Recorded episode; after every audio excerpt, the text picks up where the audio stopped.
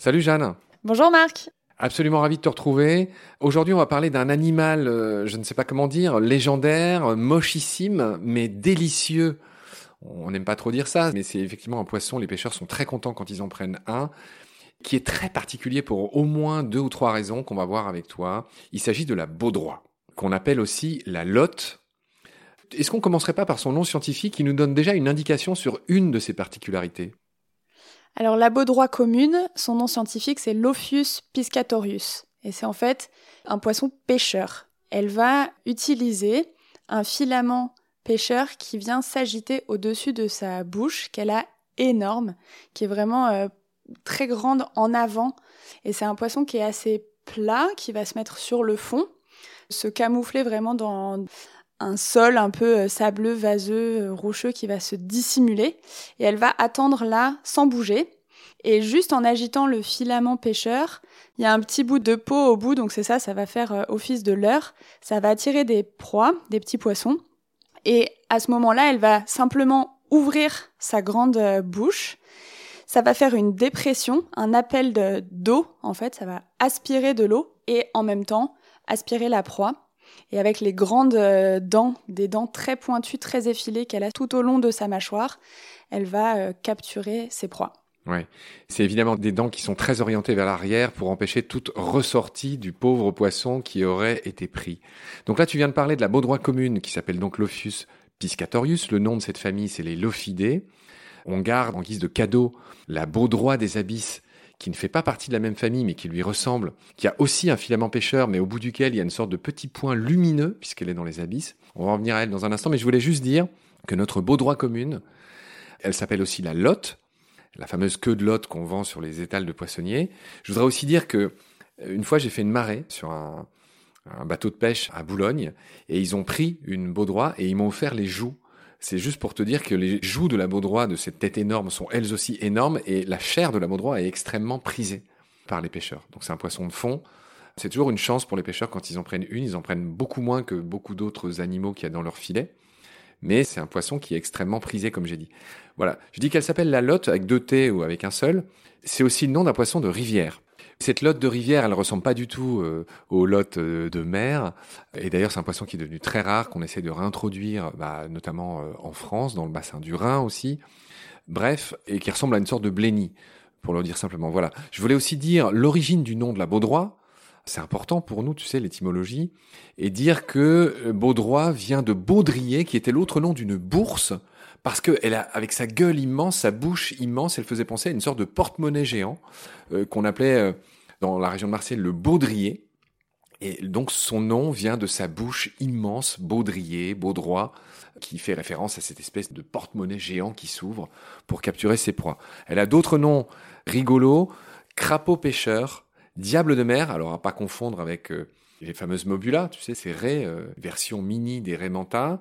Il y a Marie Morgan, il y a le saillot, la marache, il y a d'autres noms. Voilà, j'ai fait le point sur ces noms et c'est évidemment l'inné qu'il a décrite en premier, qu'il a nommé Lophius piscatorius. Tu voulais nous ajouter quelque chose? Oui, par rapport à ce que tu disais que les pêcheurs sont contents de la récupérer dans leur filet. En fait, c'est un poisson qui a une faible densité. Elles vont pas se rassembler en bancs, donc elles vont être un peu euh, dispersées sur le fond. Et donc, la plupart du temps, quand ils les attrapent, c'est avec euh, des chaluts de fond donc des grands filets en forme de chaussettes, on va dire, qui, pour le coup, la raclent le fond. Et euh, de temps en temps, ils trouvent des lottes dans leurs filets. Et à ce moment-là, pour eux, c'est des belles prises, effectivement. Ils vont pouvoir valoriser la queue de la lotte et les joues sans forcément s'encombrer de toute cette grande tête qui sera moins intéressante pour euh, commercialiser le poisson. Ouais, donc c'est pas une bonne nageuse, hein, elle se déplace peu. Elle me fait penser un peu aux, scorpénidés, tu sais, les poissons pierres, les, les rascasses sont des poissons qui nagent mal et qui euh, ont vocation à être embusqués. Tu l'as très bien expliqué tout à l'heure et d'utiliser ce fameux filament pêcheur qui est quand même une sacrée invention de, la nature, hein, un leurre comme on a dit. Je voulais ajouter que ce poisson peut atteindre 2 mètres, 50 kilos. Mais ce genre d'individus, avec la pression de pêche actuelle, sont évidemment extrêmement rares. Est-ce que ce serait pas le moment d'enchaîner sur euh, sa cousine des abysses qu'on appelle euh, la baudroie des abysses et qui a aussi un filament pêcheur, mais pour le coup, il est terminé par une espèce de petit organe lumineux? Effectivement, donc euh, cette baudroie là, c'est une autre famille, c'est la famille Mélanocétidée, et elle a un petit organe lumineux au bout de son filament pêcheur qui permet d'attirer aussi ses proies. Et vu qu'elle vit dans les abysses, dans un monde où il n'y a pas de lumière, les proies vont être attirées par cette lumière, mais pas que les proies. Donc euh, il va y avoir aussi les mâles qui vont repérer cette lumière et s'approcher des femelles.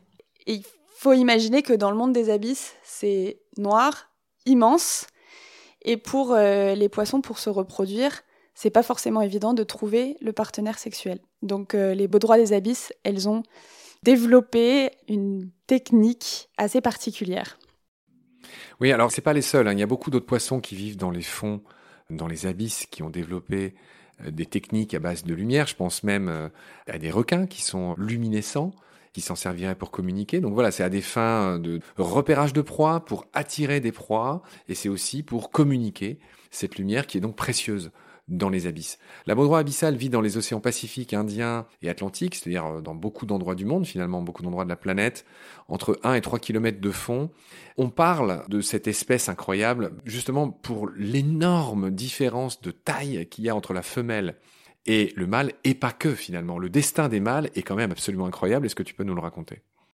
Alors en fait, le mâle, une fois qu'il repère une femelle, il va s'accrocher à elle il va venir euh, vraiment euh, mordre la femelle et s'accrocher pour ne plus jamais la quitter. Il va carrément fusionner, avec euh, le corps de la femelle et vivre comme un parasite en fait de la femelle.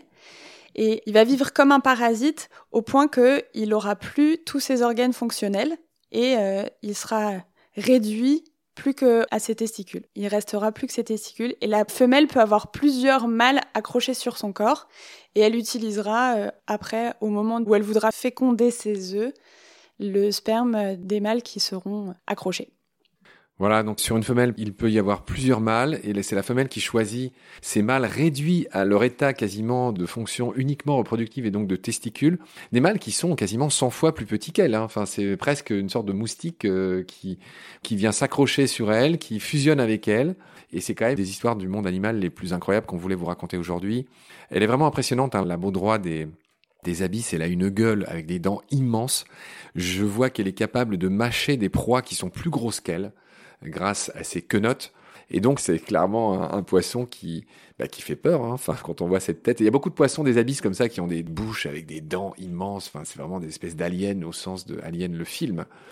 Oui. Bah pour le coup, dans le monde des abysses, euh, quand on croise une proie, faut pas la laisser s'échapper quoi. C'est tellement rare parce que tellement dispersé dans ce, cet espace immense qu'il faut pas se rater.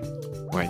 Voilà ce qu'on pouvait dire sur les beaux droits, Jeanne. Euh, merci beaucoup pour tes lumières, c'est le cas de le dire. Est-ce que toi, tu es doté d'un filament pêcheur ou pas? Non, j'ai pas encore cette option-là. très, bien. Euh, prends soin de toi, je te retrouve très vite. Salut. À bientôt.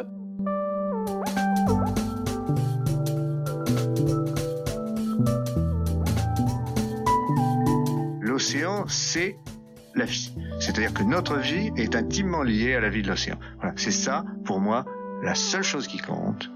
Tout le reste est secondaire, tirer du pétrole, des trucs. Pourquoi faire? Pour augmenter de 5% la production Rigolade